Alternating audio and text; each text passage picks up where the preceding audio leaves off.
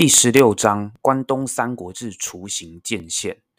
前述的伊势早云在关东建立根据地后死去，此时的关东局势仍是纷纷扰扰。老牌的关东管领山内上山家上山内显定被越后守护代长尾为景打败战死，令关东管领的权威蒙上阴影。而关系微妙又不争气的盟友古河公方也在分裂。足利正氏与儿子足利高基、足利义明各自独立，就这样，传统的关东巨头们各自闹得不可开交，反而让西南面的北条家逐渐壮大。二代目世纲接手家业，更有打算发扬光大的宏愿。首先，在领内大举修缮相模、伊豆的重要寺院，以赢得领民民心；另外，在政治宣传上，以相州太守。斗州太守自称，将父亲时代以武力夺得的领地，在自己手上能更名正言顺的统治。另外一个举措，便是之前描述的改苗字北条，以镰仓时代职权北条家的后继者自居。而事实上，伊势家与北条家的确算是远房亲戚。改苗字，除了让家格有所提升之外，也暗喻以更古老的职权地位更高过此时关东管理山上上上山家的权威。以上这些举措，内政、政治外宣的努力外，实际上的军事准备也在磨刀霍霍。头号目标便是两上山家，其中。山内家上山显定战死，战时群龙无首。世刚瞄准了上古家老巢五藏国，透过外交渗透的方式，与战上古家多位重臣取得联系。而上古朝兴也非坐以待毙，首先与山内家与甲斐武田信虎以及新古河公方足利高基联手防范北条氏纲的蠢动。但世纲的调略早已布局已久，战事爆发初期，上古家重臣太田资高率先于江户城开城献降，令上古朝兴只能退守和月城。世刚趁胜追击，连续多夺下多个城池，半个武藏即将收入囊中时，后方的甲斐武田信虎趁势侵袭相模国。迫使世纲只能回防，以免后院失火。原先占得的多个五藏国领地又吐了回去。接下来的四年，原先意气风发的世纲，面对四面包夹以及防总水军对相模湾的侵袭，让世纲疲于奔命。五藏攻略的成果，仅江户城勉强守住。到了永禄四年（一五三一年），对于世纲而言，可说是到了关键的时刻。然而，就在这样压力山大的时刻，原先团结对抗北条家的联军们矛盾再度显现。上古朝兴原先获得的资源优势渐渐消失，又再度让世刚以各自调略的方式挑拨各势力的内部矛盾，使得情势渐渐扭转。上古朝兴为了避免局势再度倾斜，决定先下手为强。趁着北条家支援金川攻打武田家时，入侵相模并大肆屠杀。然而世刚火速回师救援相模后，趁着金川与武田休兵谈和，后方无忧之际展开报复，一一夺回武藏之前占领的地盘。更趁着上古朝兴病死后，上古家不稳之际猛烈攻打，最终更夺了军事夺得了军事重镇和月城。上古上山家已到了苟延残喘之际。另一方面，古河公方也出现父子分裂的局面。小儿子足利义明于下总国小公自立，史称小公公方。另有李建家新任当主李建义尧的支持。第一次国府台之战，北条氏纲将上古上山打趴后。大有掌握大半五藏国的气势，便意图继续染指接壤的夏总国以及安房国。同一时间，似乎天助北条分裂出去的小公公方蠢蠢欲动，欲发兵攻击老家古河公方，想要一次攻灭，取而代之。眼见情势危急，古河公方逐力情势，向山内家与北条家求援。由于山内家没有正面回应，但对于北条氏纲而言，可谓求之不得，便以维护古河公方道统的大义名分，挥军入侵夏总。因此，北条古河军与小宫李建军于天文七年（一五三八年）十月七日，在夏总淞沪爆发决战，史称第一次国府台之战。就结果而言，以小宫李建军遭受毁灭性打击，战败。小宫公方足利义明长子义纯以及弟弟基赖，包括数十名重臣，全数战死。盟友李建军侥幸逃离战场。总之，一度在房总半岛掀起风浪的小宫公方就此灭亡，而北条氏纲也名正言顺地将北条势力伸进夏总，以小以扫除小宫公方残党的名义盘踞在该地区。而在大战中保存实力而存活的李建家，则保留了足利义明的小儿子及其余党，以小公公方保护者的姿态与北条家分庭抗礼。而被协助的古河公方，则在这次的战役中看清了局势。原先倚重的两上山家已日薄西山，新兴的北条家虽然过去与之敌对，但在强大的实力面前，古河秦氏选择低头与之合作，希望重振古河公方的权威。北条氏纲在此役大捷后，不仅以保护公方的大义名分，成功入侵夏总外，也趁此良机与。古河公方结为姻亲，将女儿嫁给古河秦氏为正室，真正成为了古河公方的外戚。北条家开始对外宣传为新的关东管领，关东八国的大将军，家格可说是进一步的提升。在北条家绝对的实力展示下，又加上了地位的进一步提升，两者的双重政治效应将北条家带往新的巅峰。从上一代伊势早云这个异乡怪客巧取豪夺了伊豆相模作为根据地开始耕耘，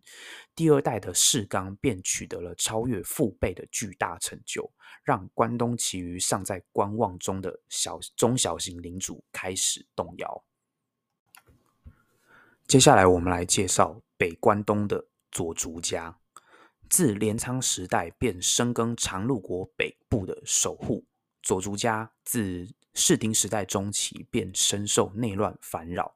数家山入家想摆脱宗家的控制，联合周遭的中小势力卷入其中，连同长路周遭的陆奥南部、下野及下总等，甚至在拉帮结派的过程中，也壮大了如江户、那须等中小领主。反佐竹联盟甚至一度占。占领了佐竹家的主城太田城，将佐竹义顺赶走。为避免佐竹家自此衰亡，义顺的老丈人盐城长隆出面调停，以佐竹家割让部分领地换取义顺返回太田城。然而反对派反复抗争，最终才在永正七年（一五一零年）歼灭了带头的反对派山入家，让近百年的内乱得以真正平息。但这场内乱的结果是庆家、盐城家的地位大大提升，而趁此机会浑水摸鱼的江户、那须等中小领主，都已壮大到与佐竹家有分庭抗礼的实力。佐竹家要在后续成为反北条家的联盟领主，还是十几年后的事。河东之乱，北关东地区如佐竹家各家内乱之际。南方的北条氏纲则继续对战两上山家，以及深守防总半岛。除了扩张战线外，背后的安危也十分重要，那便是金川家的动向。虽然在父背后的金川家与北条家两家关系仍然不错，但为了防范未来两家随着血缘的疏离而终将翻脸的状况发生，世纲决定让长子世康迎娶金川世辉之妹为妻。持续加固两家的关系，然而剧剧情却戏剧性的发展。金川世辉与弟弟燕五郎在上述两人的婚礼一个月后，便双双暴毙，造成金川家的一片混乱，瞬间引发了金川家的继承人之争，史称花葬之乱。但北条氏纲也迅速调整脚步，宣布支持金川世辉正式受桂尼所生的城方，也就是后来人称东海道第一公曲的金川议员，令其在家都争夺中获得胜利。然而，令世刚没有想到的是，议员没有知恩图报。在家都争夺中看到强大的北条家在未来有很高的几率威胁到金川的发展，因此反倒与北条家的世仇甲斐武田信虎结盟，娶其女为妻。信虎因常年与北条家的对手两上山家为盟友关系，牵制北条氏纲，至此氏纲反倒落得四面受敌的窘况。愤怒的世纲立即挥军进犯郡和国河东郡，给出生之徒的议员来个下马威。最终，金川家割让河东郡，换取北条家的撤军，史称第一次河东之乱。成功威慑金川，并与古河公方结成姻亲后，北条家的东西两面战告平稳。世刚也在继承父业后辛勤奋斗几十年。于天文十年，以五十五岁之龄病死于小田原城。长子世康继位，听闻世刚病死的两上三家当然不可能放弃这个反攻的机会，力图一举夺回旧领，但都被沉稳的世康一一挡下。然而前述的河东之乱在此时的反效果开始显现。当时还是出生之犊的金川议员，在韬光养晦经营领地。以及降服国内反对势力后，开始将矛头对向被占领的河东郡，出兵收复河东郡吉原城后，与各反北条势力如两上三家以及武田家取得联络，准备一起反攻北条。就连原本世康的姐夫古河公方足利晴氏，也被此次反北条联盟声势浩大所撼动，在山内上山家上山县镇。劝服下，决定加入反北条包围网，因此世康失去了最后一个大义名分。最终，反北条联军的目标直指原属上古家的城池五藏国和月城。和月之战，在大军包围下，世康决定采用祖父辈的方针，安抚西线的金川家，以武田家当主秦信出面斡旋。并以退还河东郡为条件，希望金川家退出战线。金川议员眼看目的已达成，武田家也无意支持金川家继续对抗北条，因此见好就收撤军。世康因此得以将精力全部放在对抗东线的老冤家。首先派人向昔日盟友兼姻亲古河公方要求其不要与两上山家联手，但足利情势眼见此次赢面更大。因此无视了世康的请求。另一方面，世康也策反了上古家的重臣太田资时，使他放弃参与此次反北条的军事行动。太田家作为上古家的重要军事力量，他的不参与等同让联军实力大大削弱。在万全的准备下，世康于天文十五年四月十八日率军前往和月，并于二十日夜晚成功偷袭上古。山内上山家军队，由于两上山家对于和越长达半年的包围却无实际的进展，使得军队战意渐失，士气低落。同时，世康在表面上先派出使节到两上山家阵营，表达欲投降的意愿，使得联军更是放松警戒，甚至在夜间招揽妓女、商贩到酒军中喝酒作乐。而另一方面，世康向和悦城内。派出密使传达夜袭的命令。二十日夜晚，搭配城内军士开城冲锋，突如其来的偷袭瞬间让反北条联军崩溃，联军战死据说达三千多人，主力上古朝定及其以下重臣一并战死。北条家又继国府台之战中，再一次于一场战斗中歼灭敌方主帅及其主力，史称和月夜战。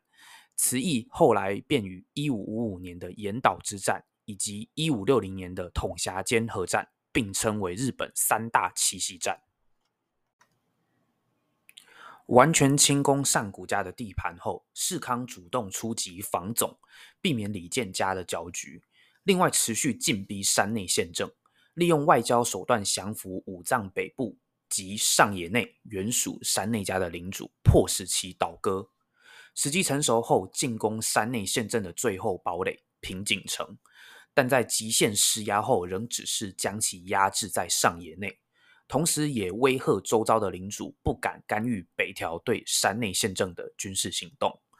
最终在天文二十一年（一五五二年），迫使山内家在武藏最后的据点玉月城投降，并处死了城内的山内县政独子龙若丸。龙若丸遭处死的消息传开后，山内家的士气总崩溃，纷纷离县政而去，转投北条阵营下，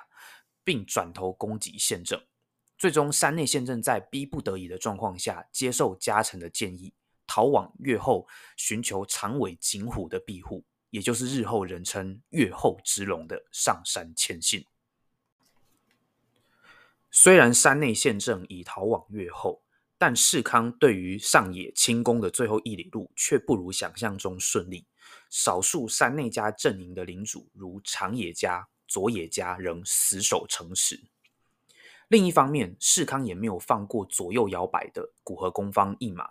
强迫足利秦氏让位给世康妹妹所生的足利义士后退位。秦氏只能无奈答应。至此，古河公方实质上完全被北条家掌握。